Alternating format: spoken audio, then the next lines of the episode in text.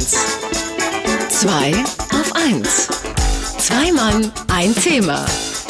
Mit Sven Oswald und Daniel Finger.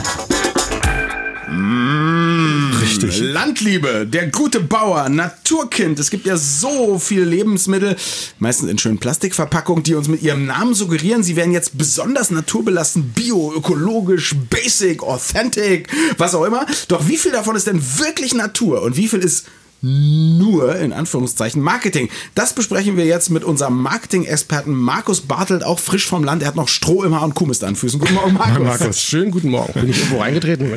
nee, alles gut. Markus, bleiben wir doch mal gleich bei der Landliebe, Öko und Gefühle. Das klingt jetzt nach ganz viel Marketing oder ist da wirklich ganz viel Land und ganz viel Liebe drin? Das ist, da ist ganz viel Marketing drin natürlich. Wie sollte es anders sein? Ähm, allein schon der Begriff Landliebe, da, du hast die Liebe, diese starke Emotion.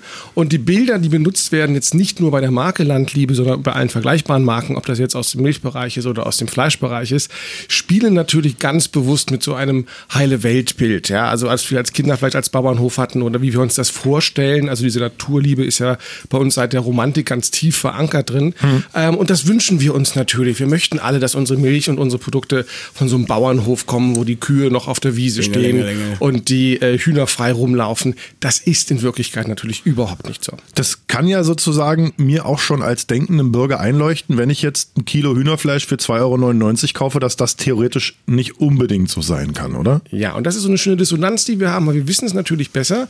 Ähm, wir möchten aber gerne darüber hinwegsehen. Wir belügen uns da ein bisschen selbst und diese Bilder und auch die Namen, also die Produkte, also die, die Marken heißen ja dann Bauernglück oder ähnliches, die tun alles dafür, um uns dabei zu helfen, ähm, die Augen zu verschließen und uns zu imaginieren, dass das wirklich ganz, ganz tolle Produkte wären.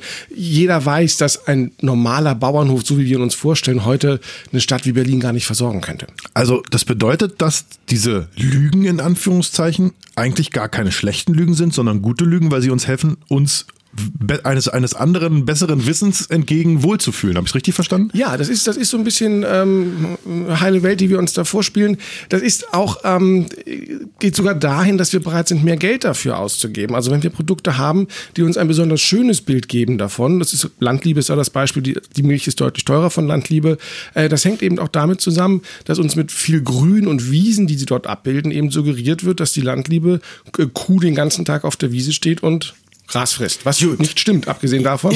Jetzt, jetzt sagen wir ja immer so gerne äh, alter Wein in neuen Schläuchen. In diesem Fall ist es wahrscheinlich gleiche Milch in anderen Tüten mhm. sozusagen. Ähm, wenn da die gleiche Milch drin ist, ich mehr dafür bezahle, aber ein besseres Image habe, mache ich trotzdem als Verbraucher das bessere Geschäft, weil mir geht's ja so wahnsinnig viel gut. Also dadurch, dass ich einfach mehr Geld zum Fenster rausschmeiße, äh, ist, ist natürlich meine, meine Welt. Unter Umständen habe ich auch sogar einen Placebo-Effekt.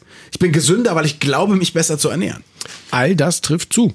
Ja, okay. also gar keine Frage. Die Leute, die, die mehr Geld ausgeben, auch, auch weil sie es können, also generell Bioprodukte, Ökoprodukte, Hofladenprodukte ja. kosten deutlich mehr und äh, wir können es nicht überprüfen. Wir sind ja bei, den, bei, den, bei der Produktion selber nicht dabei. Das heißt, wir müssen das glauben, wir wollen das glauben und wir fühlen uns natürlich besser, wenn wir denken, wir essen eine Blutwurst, die tatsächlich gerade frisch angerührt worden ist. Okay, jetzt, ähm, jetzt gibt es natürlich eine Grenze. Also zumindest bei mir gibt es emotional eine Grenze. Es gibt sozusagen ja auch immer wieder Lebensmittelskandale. Mhm. Also ich weiß, Firma Wiesenhof Hof war in den letzten Jahren viel in Verruf. Da gibt es ja, die, die machen ja auch so ein bisschen auf Land. Hallo, nicht ganz Wiesen, Landliebe. Wiesen, ja, ja, Hof, Wiese, Hof auf der Wiese. Genau ja. und so weiter.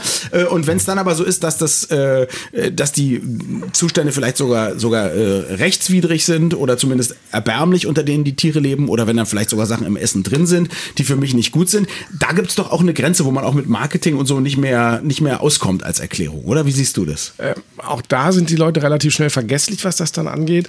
Also in der Tat, ähm, die Grenze und die, der Legalität, die ist, das ist eine Grauzone, in der wir uns hier bewegen.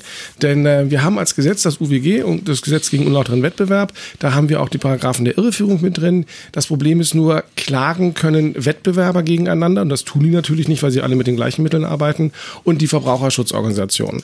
Ähm, die haben, erzielen auch durchaus Teilerfolge. Also es dürfen zum Beispiel jetzt auf Eiern, die aus Bodenhaltung, aus Käfighaltung sind, keine freilaufenden Hühner mehr abgebildet werden. Mhm.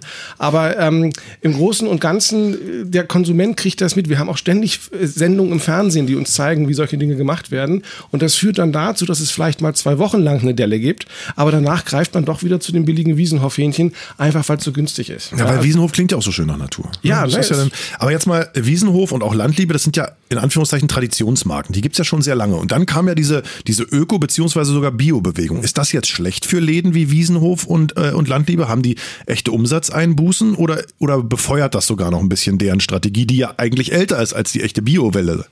Nein, also eher befeuert ist, als dass es, um, dass es Einbußen dafür gibt. Denn warum? Sie machen uns ja die gleichen Bilder. Also Das Bio des kleinen Mannes. ja, im Grunde genommen, also schau dir an, wenn du heute zum Discounter gehst, wie viele Bioprodukte du hast. Das muss jedem klar sein. Das kann nicht alles Bio sein. Was? Beziehungsweise zum Teil haben wir hier auch Bioanbieter, die das Zeug einmal um die, um die ganze Erde einmal transportiert haben, was ja auch wieder keinen Sinn mehr macht. Also das sind so alles Dinge, die sind für uns Verbraucher hochgradig intransparent.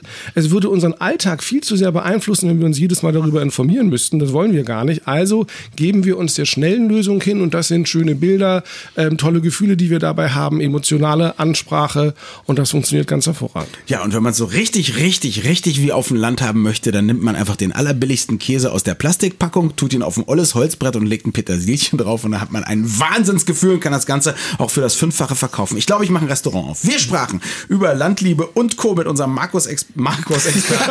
Marketing Barkelt. Genau, so ist es. Und einen ausführlichen Artikel finden Sie wie immer unter www.marketing.de. Vielen Dank, Marketing. Markus, vielen Dank, schönen Sonntag. Radio 1. Zwei auf 1. Zwei Mann, ein Thema. Mit Sven Oswald und Daniel Finger.